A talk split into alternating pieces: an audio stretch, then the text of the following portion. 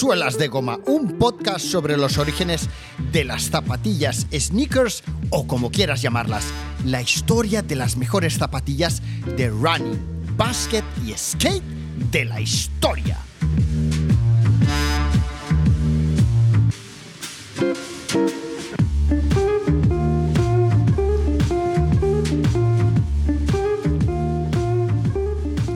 Sigues emocionándote cuando escuchas la banda sonora de tus películas favoritas y seguro que conservas o anhelas conseguir las zapas que llevaban sus protagonistas.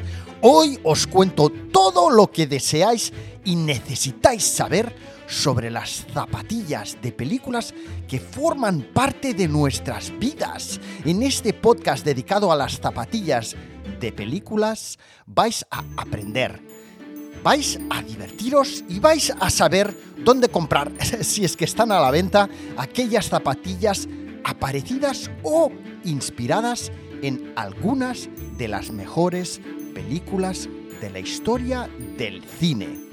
¿Estáis preparados?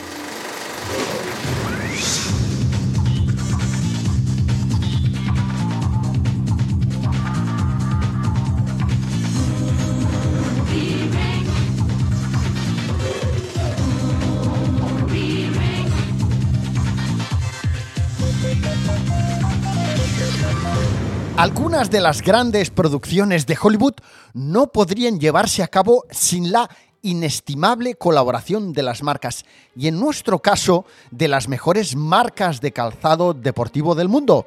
Y es que para conseguir sacar adelante una gran producción, una superproducción cinematográfica, se necesita obviamente un gran presupuesto.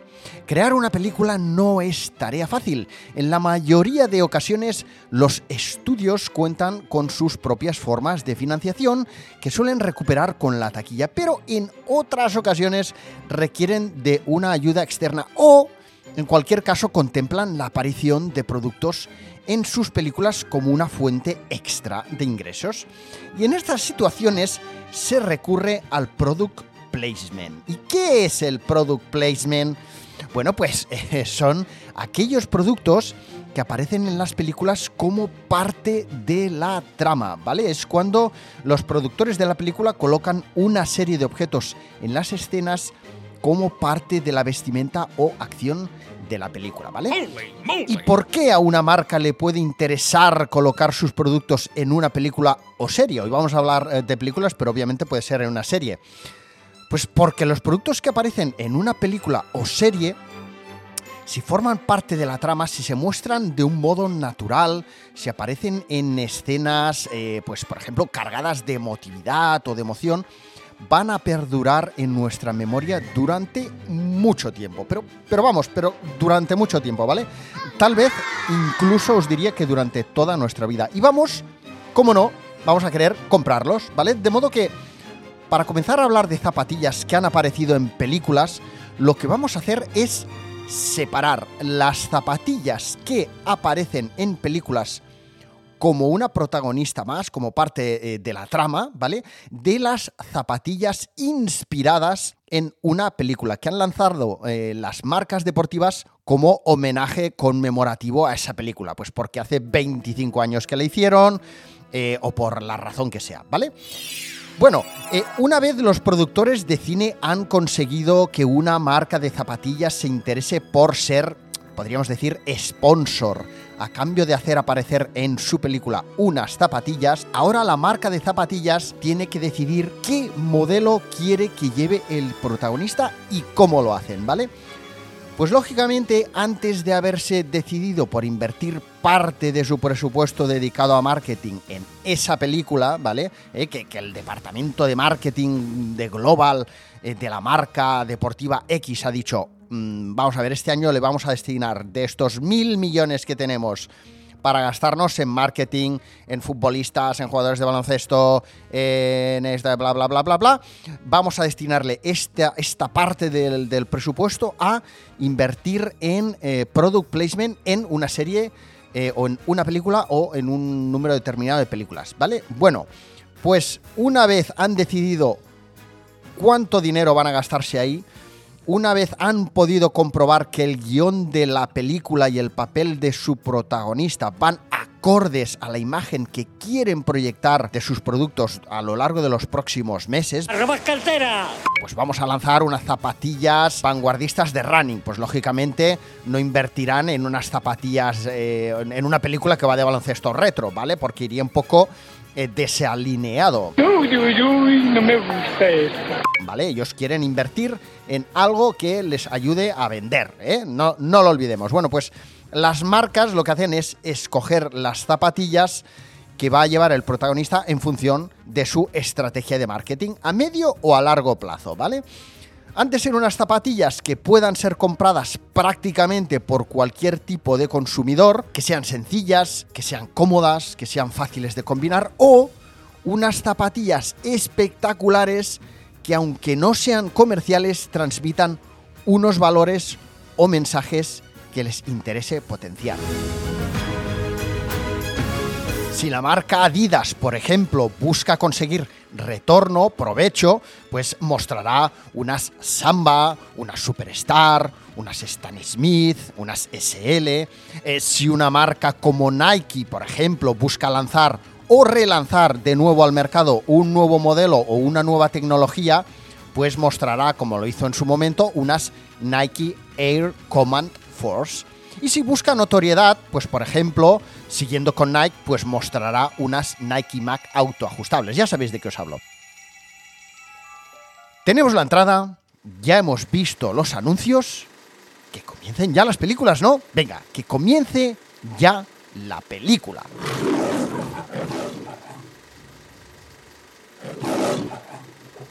Subiendo las escaleras del Museo de Arte de Filadelfia, en una de las recordadas escenas deportivas más inspiradoras y épicas de la historia del cine, veíamos a Rocky entrenarse con unas Converse All Star en sus pies.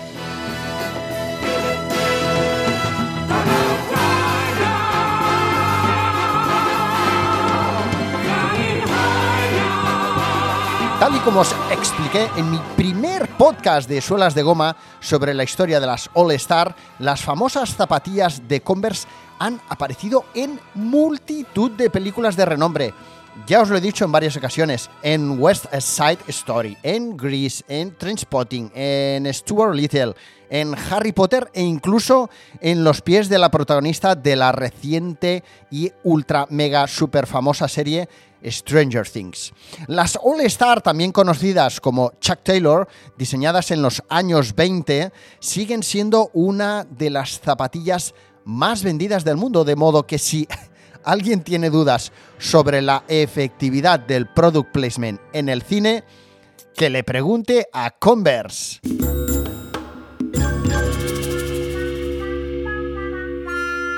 En 1982 conocimos al que para muchos sería su mejor amigo en una película llena de emoción, humor y escenas de acción BMX.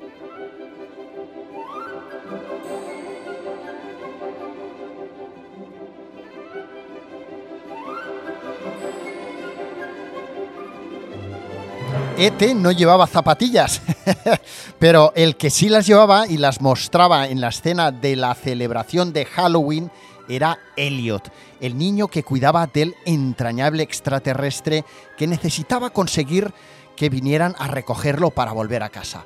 Las Nike Bruin que aparecen a los pies de Elliot no están actualmente a la venta, pero tenían los mismos patrones de diseño que prácticamente cualquiera de las zapatillas estilo eh, tenis o básquet eh, clásicas y básicas que podemos encontrar actualmente en las tiendas con producto Nike.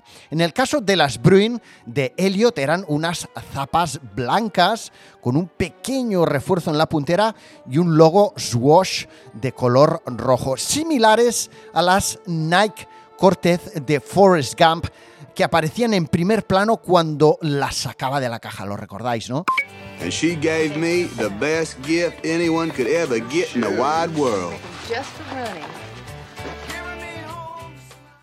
Eh, cuando corría con ellas a lo largo de todos los Estados Unidos y sentado en el banco explicando sus historias a todo aquel que se sentaba a esperar el bus junto a él.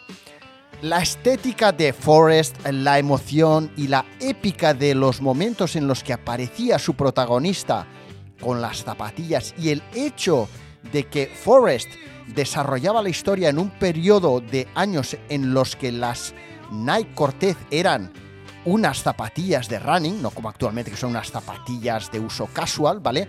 Eran motivos más que suficientes para que Nike creyera y apostara por aparecer y formar parte de la que en su momento era la nueva película de Steven Spielberg.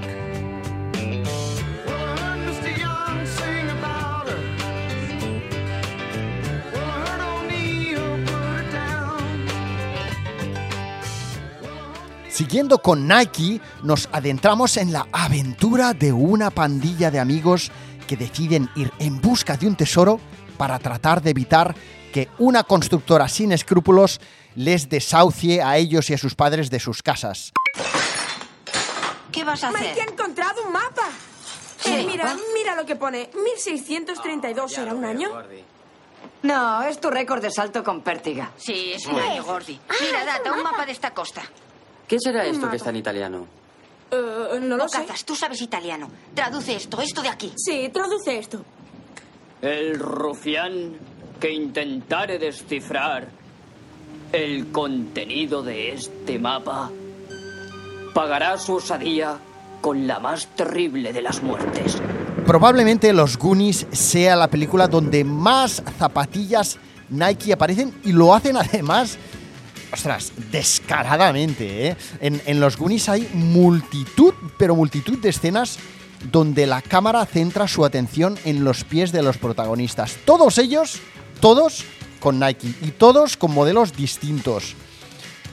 Las más divertidas eran eh, seguramente las Nike Sky Force High con muelles del personaje Data, pero también aparecían las menos conocidas zapatillas de running 80s eh, Terra TC que llevaba el gordete eh, de Chunk o las del hermano mayor Bran. Este sí que llevaba unas zapatillas más conocidas, llevaba unas Vandal negras como las que llevaba el protagonista de Terminator, ¿vale? Fijaros si llevaban zapatillas todos ellos, algo que a mí me parece un poco exagerado, un poco lo que no debería de suceder en una película donde hay product placement, porque eh, el product placement suele estar metido de una manera más mm, discreta eh, y no formar parte de la indumentaria de todos los personajes de la película, ¿no? Pero bueno, en este caso, eh, ya os digo, Andy, eh, Mickey, Mouth, Steve e incluso el entrañable monstruo, que primero era malo, pero luego ya vemos que era, que era mm, amigo de, los, de los chavales de, de los Goonies, el monstruo Sloth, también llevaban Nike, ¿vale? Y todos, como os digo, un modelo distinto, ¿eh? Algunos modelos eran más conocidos, como hemos dicho, como las Vandal, por ejemplo, eh, pero en otros casos no, ¿eh? Eh, Eso sí, todas eran zapatillas comerciales, eran zapatillas que cualquiera de nosotros con 15, 20 años o ahora incluso nos podríamos comprar en una tienda cuando entráramos a buscar unas zapatillas, pues eso, para el uso diario, para ir por la calle, para, para pasarlo bien, para ir a jugar y tal, ¿vale? Eran zapatillas comerciales en los años 80 y lo siguen siendo hoy día. Otra cosa es que ahora actualmente Nike no las haga, eh, pero hagas, esté haciendo modelos muy similares, ya os digo, porque al final como, en, como os he contado en otros podcasts, eh, en el caso, por ejemplo, de las zapatillas más icónicas, eh, no las reeditan en muchas ocasiones por un tema de, de costes, ¿vale? Porque no les interesa producirlas igual que se producían antes, porque la fábrica a lo mejor les quiere cobrar más dinero por producirlas, o bien porque los materiales que se utilizaban eh, ya no existen o son difíciles de encontrar,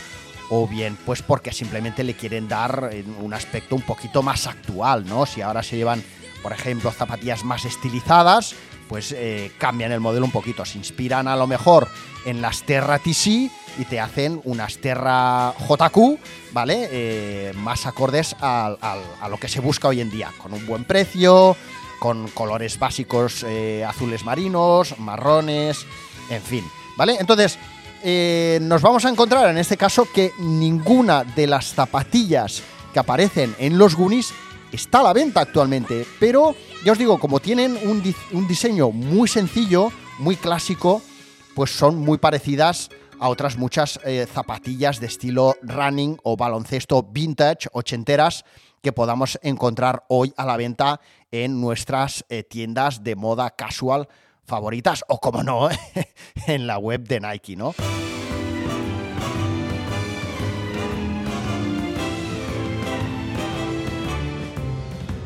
Con los Goonies, Nike puso toda la carne en el asador en un año en el que estaban invirtiendo mucho en marketing, mucho. no solo estaban invirtiendo mucho, sino que estaban invirtiendo mucho más que la competencia.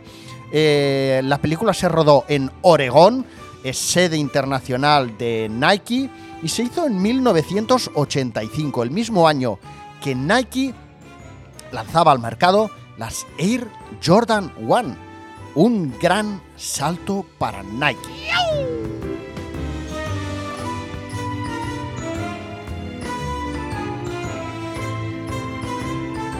Mediados los 80s, Reebok, habiendo visto que la primera parte de la película Alien había tenido muy buena acogida, decidió invertir en la segunda parte de la saga, en Aliens El Regreso.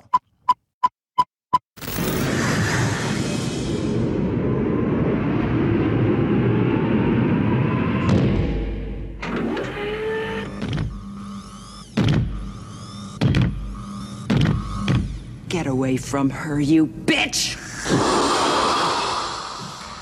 Para su enfrentamiento al Alien junto a la unidad de infantería de marines coloniales, la suboficial Ellen Ripley necesitaba unas botas contundentes que le ayudaran a protegerse de los ataques y la versión extra, extra high de las Reebok Stomper eran perfectas para conseguirlo. Sigourney Weaver interpretó un papel revolucionario desafiando los roles de género tradicionales de la ciencia ficción, acción y terror donde la mujer solía, como ya sabéis, ser una víctima y fue nominada para los Oscars. No ganó, pero fue nominada. Reebok consiguió impactarnos desde luego y causar sensación con unas zapatillas que destacan por un enorme strap cubre cordones, ya lo sabéis, las Stomper son unas zapatillas que tienen toda la zona de la lazada eh, cubierta por un enorme strap amplio. Y a pesar de ser una bota, eh, sobre todo la versión de bota extra alta que aparece en la película, en Aliens el Regreso, que son muy poco comerciales, siguen siendo curiosamente un objeto de deseo de coleccionistas de zapatillas y, como no, de fans de la película que coleccionan eh, toys, eh, merchandising, todo lo que haya. De la película lo coleccionan, lo compran, ¿eh? Lo típico. Bueno, actualmente, de hecho, la edición limitada a 426 pares de las Reebok Alien Stomper High, las que salen en la película, están valoradas en el mercado de valores de zapatillas deportivas Stock X en más de 1000 euros. y yo tengo unas, ¿qué os parece?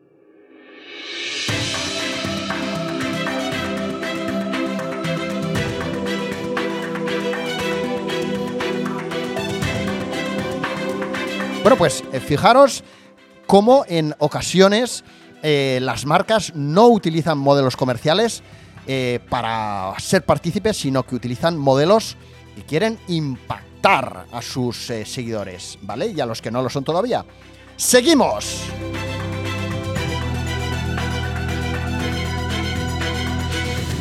...1984... Los Ángeles... Las máquinas han tomado el control del mundo en un futuro cercano. Están dirigidas por el sistema de inteligencia artificial Skynet, con el único objetivo de aniquilar a la humanidad.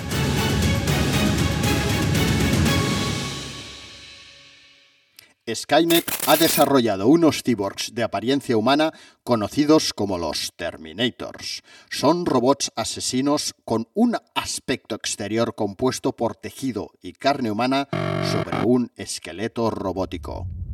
El futuro de la humanidad pende de un hilo y John Connor, el líder de la resistencia humana, envía al pasado a Kyle Reese, un soldado de su regimiento para proteger a Sarah Connor, su madre.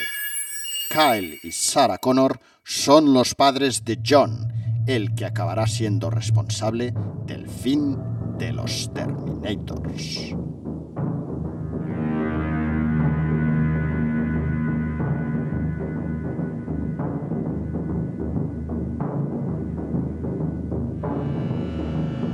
En su llegada al pasado, Kyle Reese entra desnudo debido a su viaje a través del tiempo y cuando ya está todo cerrado en unos grandes almacenes. De allí, además de una gabardina, unos pantalones y una camiseta, coge de uno de los cestos donde se apilan decenas de zapatillas unas Nike Vandal.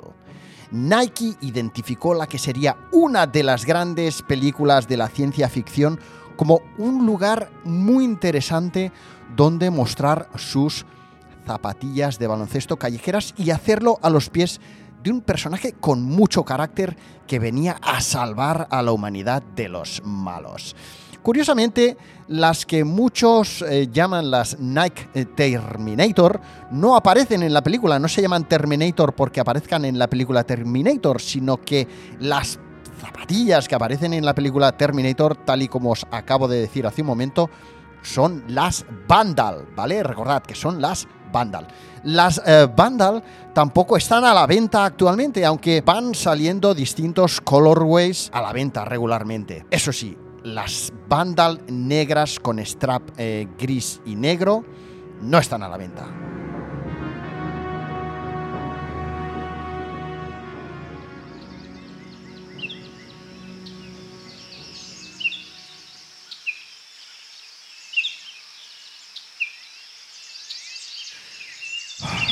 Tomamos un respiro, viajamos a Japón, nos alejamos de la omnipresente marca americana que invierte en todas las películas que puede y nos adentramos en el tatami con las Tai Chill que llevaba Uma Thurman como protagonista de Kill Bill Volumen 1.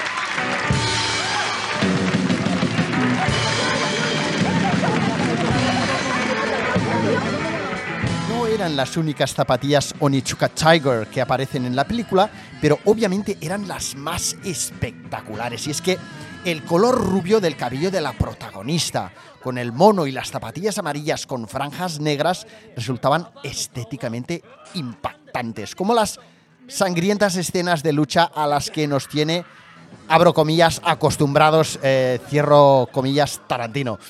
Onichuka Tiger disfrutó de un fabuloso auge en ventas de las Tai Chi amarillas con logo negro de la novia, la protagonista de Kill Bill, tras el estreno de la película y siguieron vendiéndose bastante bien, de hecho, durante un par de temporadas más como mínimo. Eso sí, en otros colores también más comerciales, más sencillos, como, pues qué os diré yo, eh, las Tai Chi blancas con el logo azul o las Tai Chi negras con el logo eh, blanco, ¿no? Otro ejemplo más del éxito, del buen funcionamiento del product placement, del impacto que causa en nuestra memoria eh, la aparición de productos atractivos en películas que nos gustan, que nos entretienen.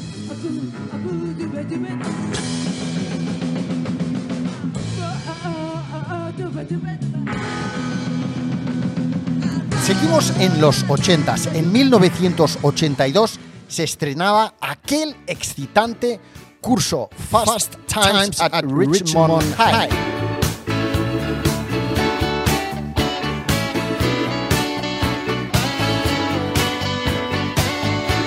Una película que desarrollaba su historia en torno a un grupo de jóvenes adolescentes del sur de California. Te lo imaginas, ¿no?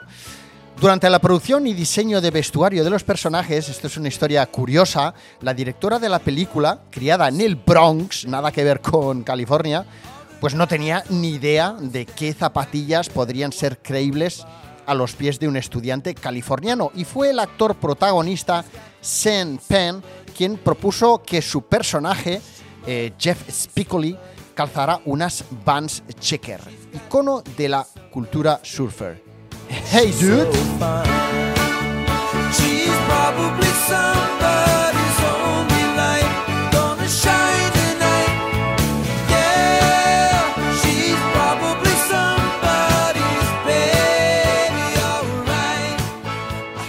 Enfundados en un traje de submarinista vintage, nos preparamos para adentrarnos en el océano con el prestigioso oceanógrafo Steve Zissou.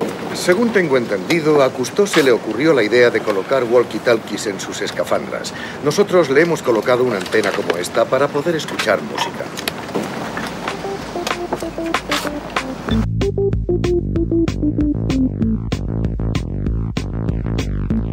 Caso de las ROM que calzaba Bill Murray en su papel de Steve Zissou en Life Aquatic es muy curioso.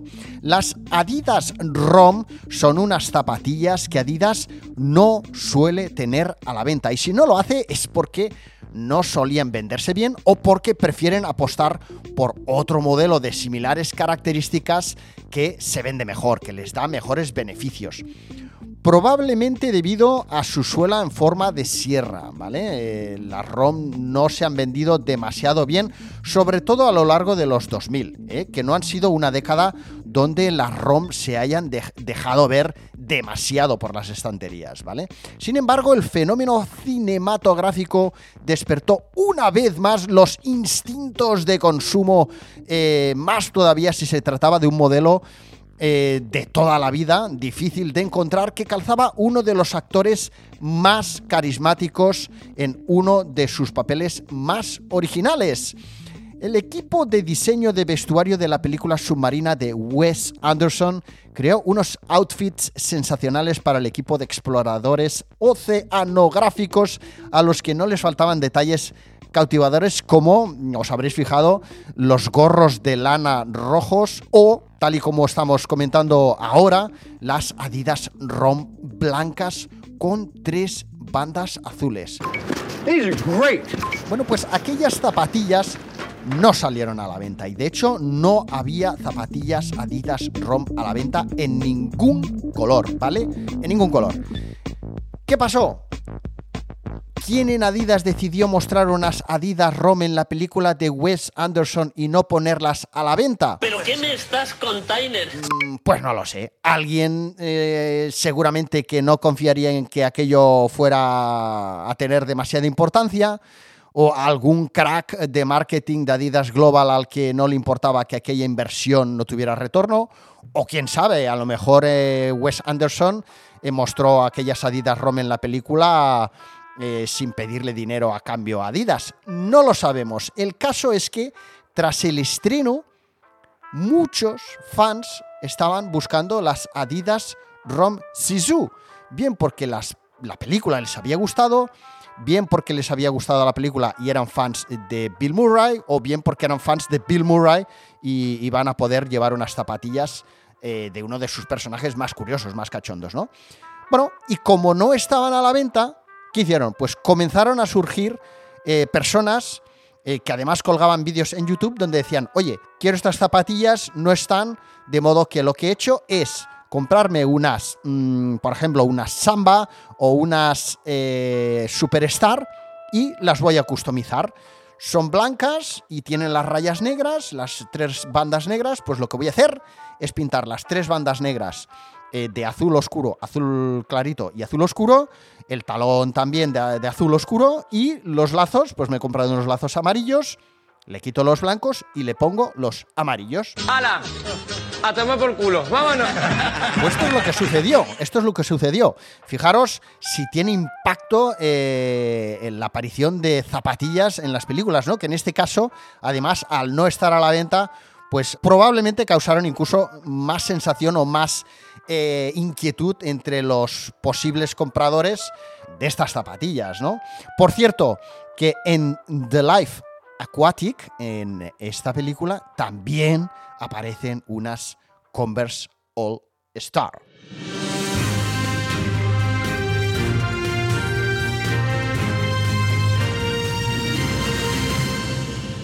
Una de mis zapas retrobasket preferidas, las Reebok Kamikaze, aparecen en la película Sunset Park, Lecciones para ganar en 1996, justo poco después de que Reebok lanzara estas zapatillas al mercado.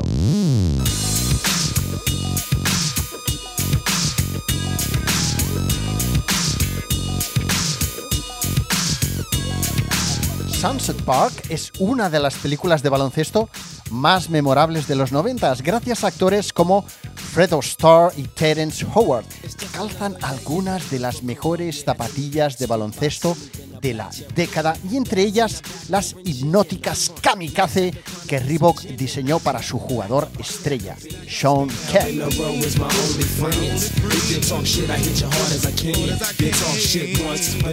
Y seguro que si hablamos de películas sobre baloncesto, nos vienen a la mente dos películas relacionadas muy famosas. Seguro que habéis pensado en Wesley Snipes y en Woody Harrelson, y en Los Blancos no la saben meter, en White Man Can Jump. I know what the problem is. I can't let you go out like that, man. Get the fuck off me, man. No, man, I'll pump you up, man. Get the fuck off! I mean, you need all the help you Jenny, can this get. a bet, man. I know it. Stop fucking around. Billy. Shut up, man.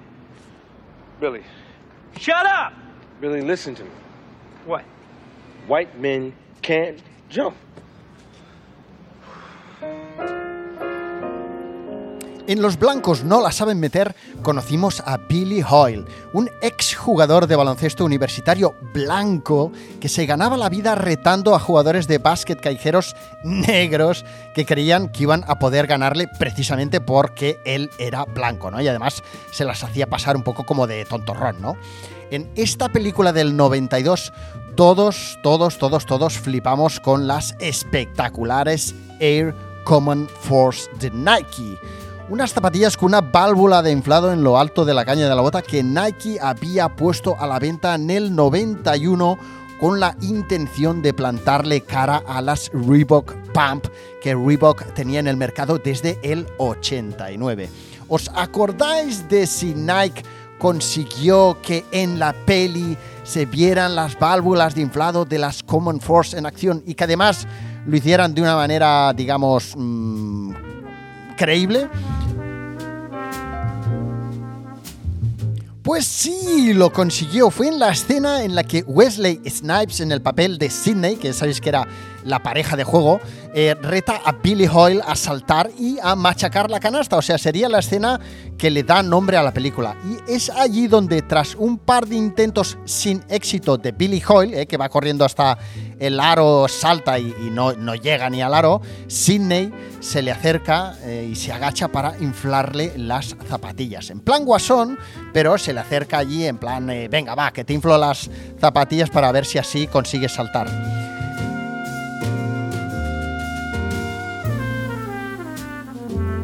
Las zapas en sí o, o, las válvulas, el detalle, no se ven mucho, pero se oye perfectamente bien el inflado de las válvulas. ¿eh?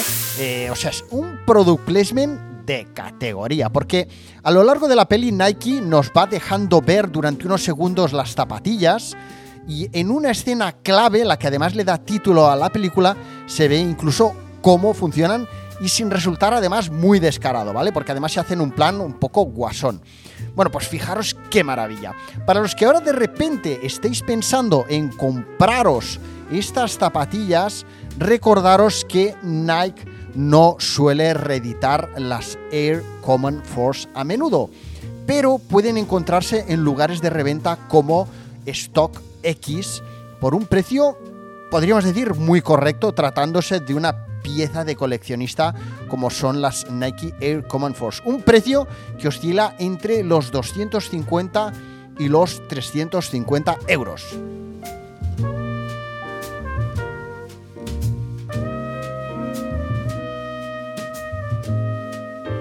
Ahora que hemos entrado en calor, podríamos seguir un rato jugando a baloncesto en la calle, pero en esta película, en Do the Right Thing, las zapas más famosas no las llevaba el protagonista ni las utilizaba para jugar a baloncesto. ¿Qué hay, chicharra? ¿Qué pasa? ¿Cómo te va? ¿Eres el amo? Tú eres el amo. No, eres tú. No, eres tú. No, eres tú. No, yo solo soy un negro que intenta ir por este mundo con la polla bien alta. ¿Y tú? ¿A dónde vas con este blanco, eh? Chicharra, no empieces a liarla, ¿vale? Oye, pero... Vito es legal. Es un tío legal, ¿vale? ¿Vale? Sí, vale. Vito es legal. Sí. Anda ya.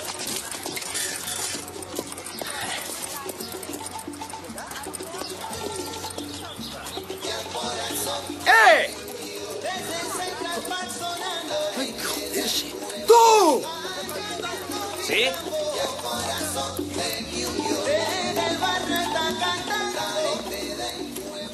En Haz lo que debas aparecían las Jordan 4 a los pies del personaje Bugging Out, cuando de repente un ciclista pasa a su lado y se las ensucia al rozarle.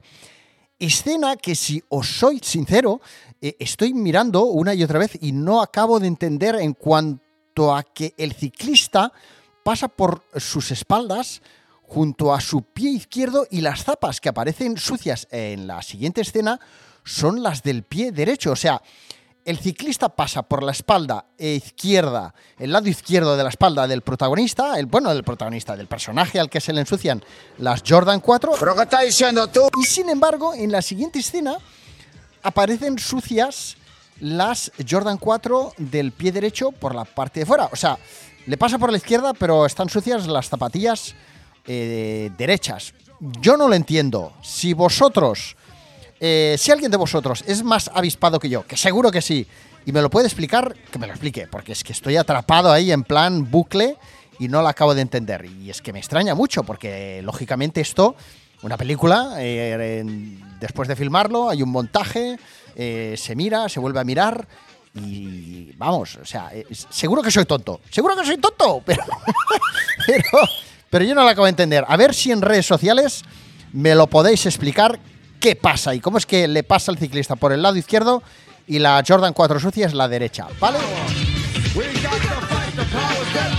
Do the Right Thing es una de las películas más emblemáticas del actor y director Spike Lee, que junto a Michael Jordan protagonizó el personaje Mars Blackmon, que aparecía junto a Michael en los anuncios de las Air Jordan. Y siempre Mars acababa diciendo, debe ser eh, gracias a las zapatillas. Yo, Mars Blackman here with my main man, Michael Jordan. Yo, Mike, what makes you the best player in the universe? Is it the vicious stunts? No, Mars. Is it the haircut? No, Mars. Is it the shoes? No, Mars. Is it the extra long shorts? No, Mars. It's the shoes then, right? Nah. Spike Lee hizo su primera aparición interpretando al personaje de Mars Blackmon, un fanático de los Knicks de New York y de las zapatillas, como no de Jordan, en 1986, en la película She's Gotta Have It. Mars Blackmon forma parte hoy día del universo iconográfico de las Jordan. No hay nadie que sea fanático de las Jordan que no tenga presente a Mars. Debe ser gracias a las zapatillas.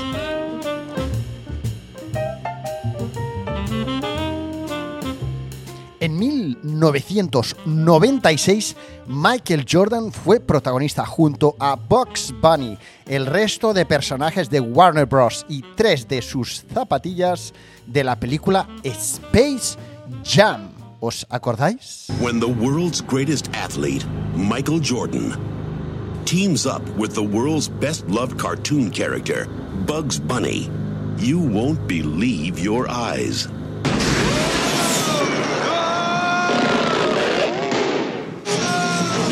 En la película aparecía Michael Jordan con las Air Jordan 2, las Air Jordan 9 y las 11, las 11.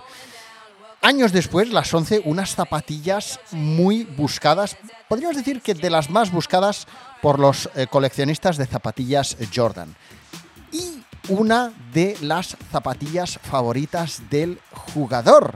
Seguramente Jordan disfrutó de lo lindo luciendo sus nuevas Jordan 11 lanzadas al mercado en el 95. Las Jordan 11 le gustaron tanto a Michael Jordan que se las puso para jugar antes de que Nike las lanzara oficialmente al mercado. Lo mismo que hacía McEnroe. O sea, eh, Nike les enviaba a McEnroe en su momento y a Jordan unas zapatillas para que las probaran, para que les dieran su opinión. Oye, ¿qué te parecen? Hay que cambiar algo y tal. Eh, pero en plan, oye, estas zapatillas saldrán al mercado eh, tal fecha, o sea, hasta tal fecha no te las puedes poner.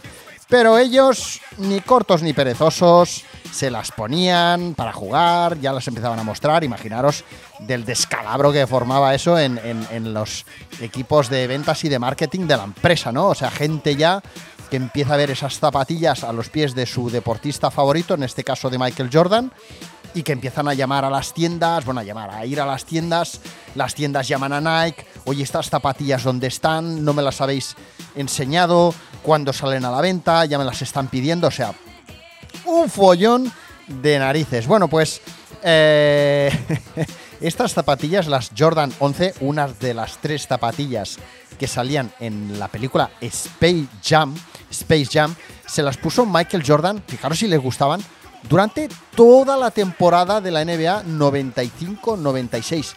Algo muy difícil eh, de que sucediera, algo difícil de creer en una época en la que los jugadores de básquet cada, cada descanso, o sea, cada cuarto, se cambiaban de zapatillas, ¿vale? O sea, eh, tú podías llegar a ver, eh, mm, llegar a ver a un jugador con hasta cuatro modelos de zapatillas o colores de una misma zapatilla durante un partido de baloncesto. Bueno, pues fijaros si le gustaban las eh, Air Jordan 11 a Michael Jordan.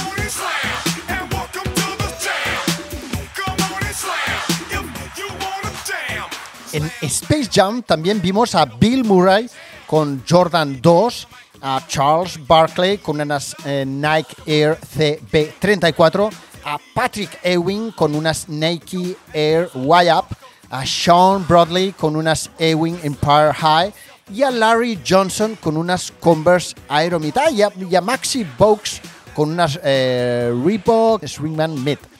Pero claro, todas estas zapatillas obviamente no eran zapatillas eh, protagonistas en la película, con lo cual para fijarte en, ellas tenías que prestar atención. ¿eh? Son las típicas zapatillas que salen en los recaps de, de- de los artículos que eh, han ido escribiendo miles de revistas especializadas en zapatillas a lo largo de, los eh, 90s y 2000 pero que son zapatillas que si tú estás viendo la película, a no ser que controles mucho de zapas, no te das cuenta de que son esos modelos porque las ves de pasada, ¿no? Años atrás, en el 91, en el videoclip del tema Jam, que no era la banda sonora de Space Jam, el tema oficial de la banda sonora de la película Space Jam, lo hizo Seal, pues en el videoclip Jam de Michael Jackson, Michael Jordan lucía unas eh, Air Jordan 7 Bordeaux, ¿vale? De color granate.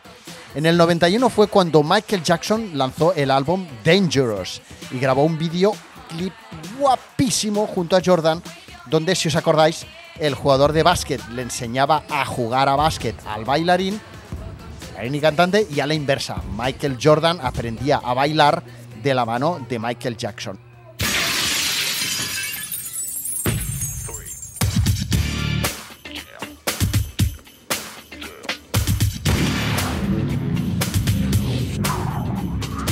Seguimos con más movimiento Black Power.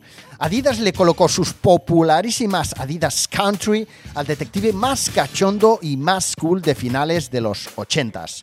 Superdetective en Hollywood 2 se estrenó en los cines en 1987 y las Country salieron al mercado en los 70s. De modo que tendríamos que pensar que Adidas lo que quería hacer era relanzar las Country para que volvieran a tener demanda o quién sabe que eso sucedía en la época, tal vez fue un estilista, amigo del director o el mismo actor los que decidieron escoger las country pues, eh, pues por su estilo o por su comodidad. ¿Está de cachondeo? Claro que no, en serio, es una pieza muy importante.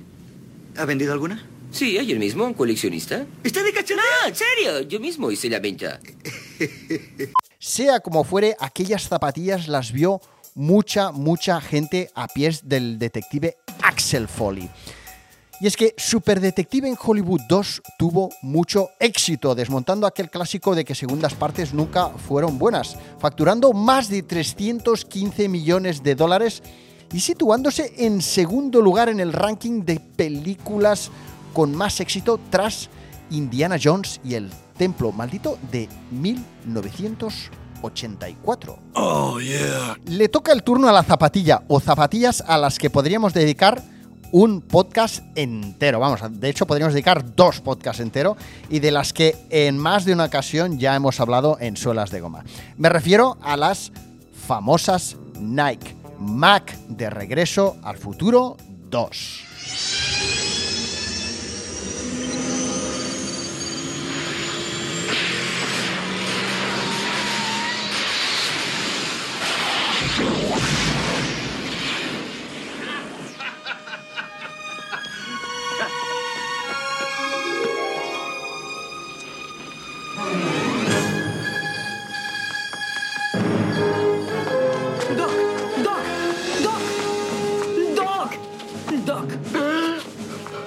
Tranquilo, Doc, soy yo, soy Marty. No, imposible. Te acabo de mandar hacia el futuro. Ya lo sé, me has mandado hacia el futuro, pero he vuelto.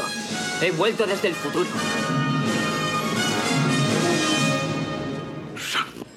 Cielo. Igual de complejo elaborado es narrar la historia de la saga de Regreso al Futuro que narrar la historia, el proceso, la idea y el proyecto que surgieron a lo largo de los años en torno a las Nike Mac, las zapatillas autoajustables que Marty McFly se calzaba en su llegada a Hill Valley del 2015 junto con su cazadora autoajustable. Buena suerte por la cuenta que nos trae. Nos veremos en el futuro. ¿Será en el pasado? Exacto. 15 años después del estreno de la película, tras las numerosas peticiones por parte de los fans, la diseñadora industrial Tiffany Beers y Tinker Hatfield, de Nike, lógicamente, comenzaron a trabajar en el proyecto de las Mac con la intención de conseguir que la lazada automática se convirtiera en realidad. Y tras seis años de trabajo, el sueño se hizo realidad y en el 2011 se lanzaron al mercado 1.500 pares que, como recordaréis, fueron subastados en eBay. Todos los ingresos se donaron a la fundación de Michael J. Fox para la investigación de la enfermedad del Parkinson y con un rango de entre unos 2.300 y 9.900 dólares, la subasta llegó a recaudar un total de 4,7 millones de dólares que el cofundador de Google, Sergey Brin y su esposa acordaron igualar para que eh, se pudiera alcanzar una recaudación total de 5 millones de dólares. Y ya no fue hasta octubre del 2015, la misma fecha que Marty McFly visitaba el futuro y se calzaba las Mac, que Nike presentó una nueva edición de sus icónicas zapatillas. Michael J. Fox fue el primero en recibir un par que, como no, se autoajustaban automáticamente.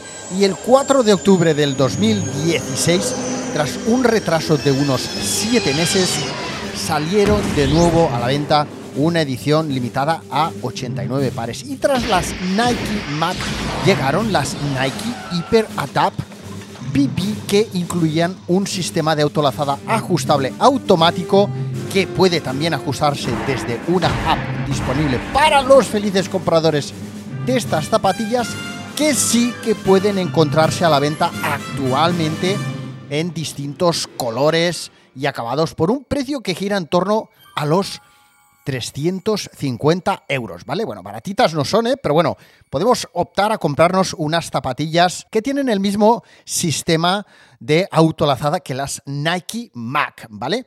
Pero la cuestión es que en Regreso al Futuro no tan solo aparecían unas Nike Mac. Marty McFly también llevó las Nike Bruin, que también llevaba el prota de la película ET, y a que no sabéis qué otras zapatillas llevaba.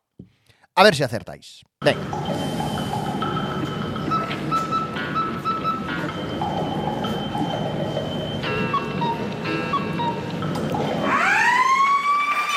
Pues sí, amigos y amigas, McFly también llevaba unas Converse All Star.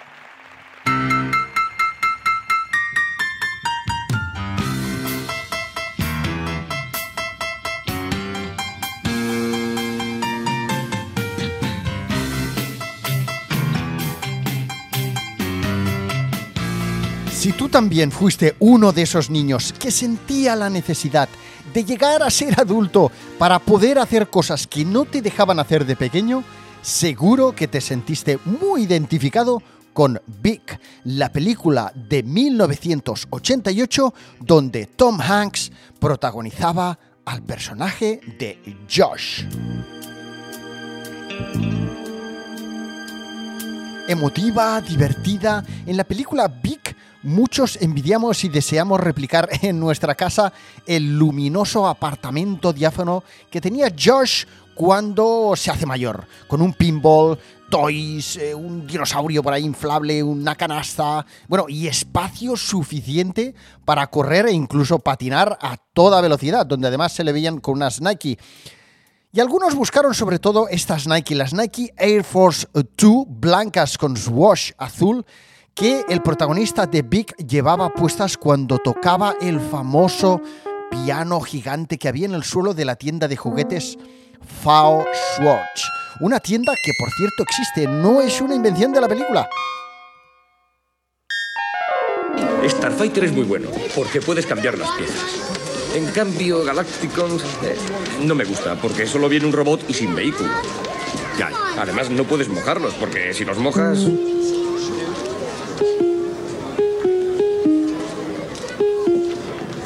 Chachi. Where? Where is Oh, Stacy.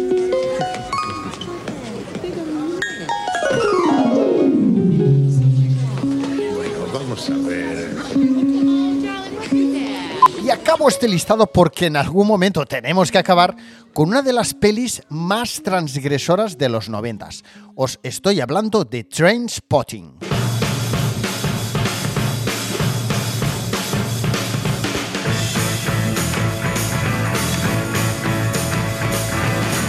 En esta película podemos ver como la primera protagonista, la que capta nuestra atención durante varios minutos, no es una persona, no es un animal, no es un coche, son unas tapas, las Adidas Samba. Las Adidas Samba que lleva puestas Mark Renton y Ewan McGregor corriendo a ritmo de Lust for Life. Unas tapas perfectamente unidas a la estética y cultura Britpop sobre la que se construye el guion de la película de Trainspotting y que desde entonces, más todavía si cabe, han formado parte del ideario streetwear de miles y miles y miles de personas amantes de la música y de la cultura pop británica.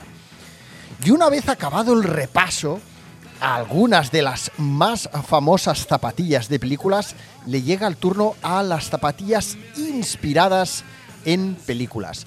No os voy a hacer un repaso tan exhaustivo como el anterior porque tendríais que avisar a- en casa de que no os esperen para cenar, que, que vayan cenando, que todavía estáis escuchando un podcast sobre zapas y pelis que os gusta mucho. Pero sí que vamos a hacer un resumen rápido, estilo fast food, eh, estilo McDonald's, estilo Burger King, eh, rápido y muy sabroso, mm, tal vez demasiado calórico, de algunas de las tapas más llamativas que han hecho las marcas deportivas inspirándose en películas. Vamos allá.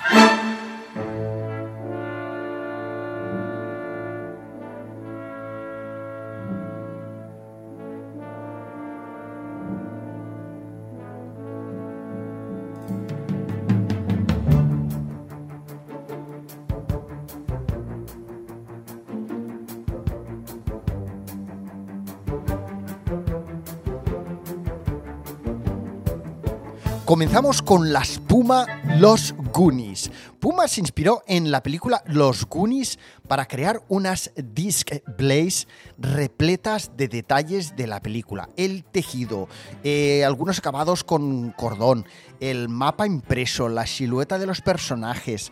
En fin, había multitud de, de detalles, incluso en la caja, ¿no? Había eh, muchas referencias a la película fantásticas. Recuerdo haber ido a Limited Editions atraído por, por las notas de prensa que vi de las Puma Displays Los Goonies en Hypebeast. Eh, recuerdo haber ido a Limited Editions a buscarlas con la intención de comprármelas, aunque creo recordar que eran un poquito caras.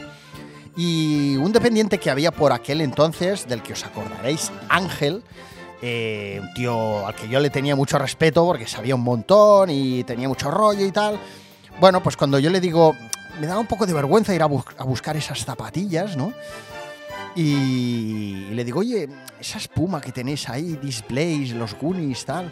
Dice, ¡buah! Dice, esas tapas, es una... No sé si me lo dijo así, ¿eh? pero es una mierda, hombre. Dice, dice, dice, no molan, dice, porque sí, tienen muchas chorraditas y tal, dice, pero... Pero los, las tapas que llevaban los protagonistas de los Goonies no eran estas, eran Nike y tal, tal, tal, tal. Y bueno, ¿Qué hice yo? Pues claro, a sentir, ¿no? A sentir ahí, muy seguro de mí mismo, yo ahí asintiendo y sí, sí, sí, sí, claro, claro, claro. Uh, uh, no, no, nada, nada, nada, quita, quita. Bueno, total. ¿Y qué, a qué has venido? Nada, hombre, a saludar. Ah, bueno, bueno, bueno, pues nada, nada. Bueno, venga, pues hasta otra. y ahí se quedaron las Puma los Goonies, que ahora me, me haría mucha ilusión tener en mis estanterías, pero bueno, son cosas que pasan de la juventud. Venga, seguimos con las Reebok Los Gremlins.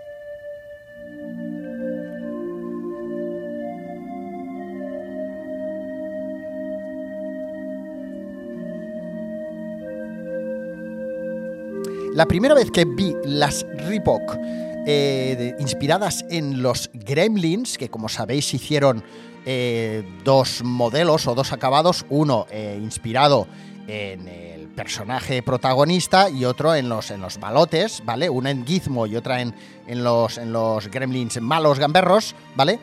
Pues la primera vez que las vi fue en el almacén o, bueno, almacén barra oficina showroom que tenían Paul y Ricard, eh, propietarios eh, de, de 24 quilates en Barcelona, en ese espacio que tenían en la planta inferior donde ellos como representantes pues eh, vendían las marcas eh, Reebok, Paul creo, y Saucony Ricard, si no recuerdo mal, cada uno por su lado, ¿vale? Y fue un día que fui a buscar unas samples para hacer fotos yo cuando tenía el blog de suelas de goma, que como ya sabéis, pues me gustaba mucho hacer fotos eh, de sneakers, en un momento en el que no era muy habitual hacer eso. Eh, Tampoco me las, doy, de innovador, pero bueno, yo por aquel entonces, inicios de los 2000, ya estaba liado con eso. Y eh, Paul me dijo, oye, llévate las que quieras, tal. eh, las fechas en las que esto lo podrás publicar en tu blog pues son estas y estas. Y si quieres, llévate estas, incluso quédatelas. Eh, y, estaban, no sé si estaban las verdes, pero las de Gizmo sí que estaban seguro. Y otra vez, tonto de mí, pues en aquel momento aquello me pareció muy friki, muy, muy chorra y no me las llevé y no me las quedé, porque me- el Paul me las hubiera regalado seguro. Eh, y bueno, y ahí fue la primera vez que las vi y las, y las últimas, ¿vale? Con lo cual, bueno, eh, estas zapatillas, pues bueno, eh, la verdad es que eh, a lo mejor no son las zapatillas más espectaculares del mundo mundial, es más, de las inspiradas en Gizmo ha habido siempre mucho cachondeo porque son así un poco como de peluche, pero ojo con las zapatillas de peluche, que yo estaba de representante, otra vez yo con mis batallitas de Adidas, estaba de representante en Adidas Originals años A, cuando salieron al mercado las eh, zapatillas eh, Adidas Jeremy Scott Originals by Originals con forma de osito de peluche. Todos nos reímos cuando las vimos en, el primer meeting, donde nos lo presentaban en Alemania, jaja juju, jaja juju, a ver quién vende esto, esto es ridículo, esto, es la risa, bueno, esto muy bien para disfrazarse, pero nada más. Y ojo que se vendieron, que vamos, que como se suele decir, eh, si hubiera tenido tres containers más, tres containers más que hubiera vendido, ¿no? O algo así. Bueno, seguimos con otras zapatillas mm, muy vinculadas a la cultura skate, las Nike SB Trashing.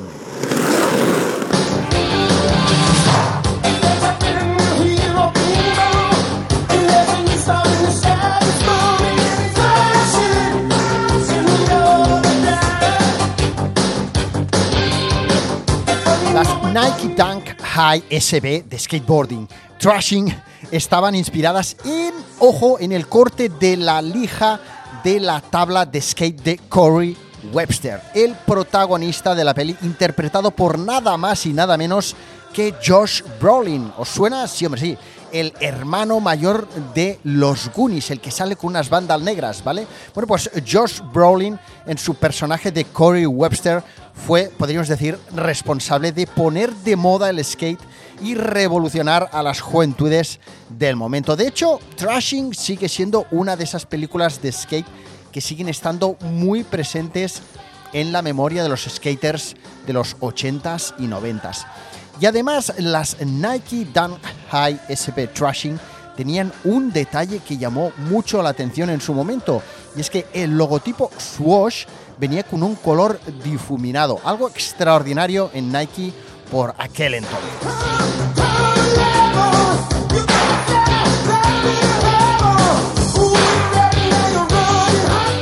En el 2007 llegaron las Jordan Spice Ike To the Right Thing, inspiradas en la famosa película de culto de Spike Lee, con detalles como el nombre de la productora en los talones, 40 Degrees, y con los colores amarillo y azul del póster de la película, entre muchos otros detalles que, por ejemplo, había en el forro interior de la zapatilla, etc. Bueno, una maravilla.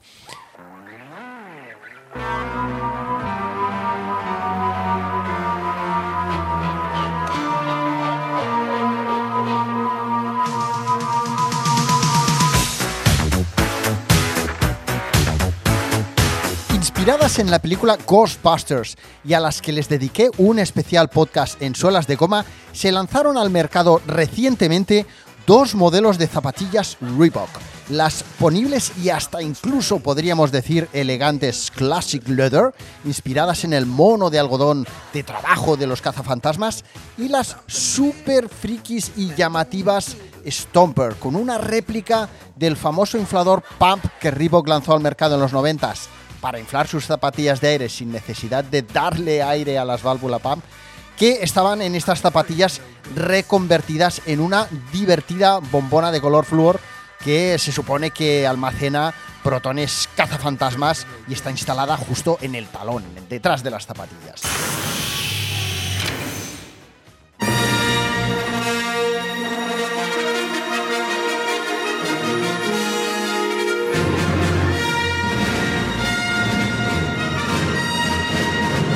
Una de las colecciones más creíbles y bien hechas que se han hecho en Adidas en torno a una historia son las Adidas Star Wars que salieron al mercado en el 2010 con ediciones premium de distintos modelos inspirados en los principales personajes de la saga. Incluía modelos y acabados llamativos como las Micro Pacer plateadas con distintas imágenes de la película y otras mucho más elegantes y discretas aunque mm, no por ello menos espectaculares, como las ZX8000 Darth Vader o las que fueron las más queridas, más buscadas y las que se agotaron antes, que fueron las Top 10 Luke Skywalker de color naranja.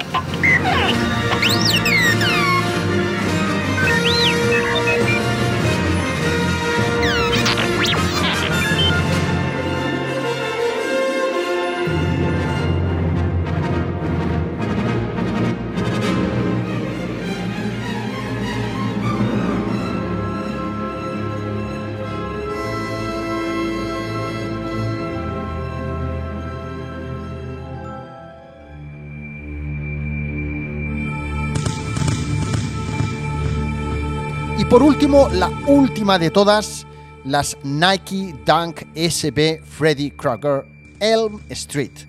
Las famosas, muy famosas zapatillas que Nike SB lanzó al mercado en uno de sus momentos más dulces, con unos acabados que se inspiraban en el jersey del personaje de Freddy Krueger, con manchas de sangre de mentirijilla y con el swoosh plateado imitando el metal de sus afiladas garras de cuchillas. Unas zapatillas que en su momento yo podría haber llegado a conseguir, pero que no me compré y que ahora están valoradas en StockX por nada más y nada menos que 33 mil dólares.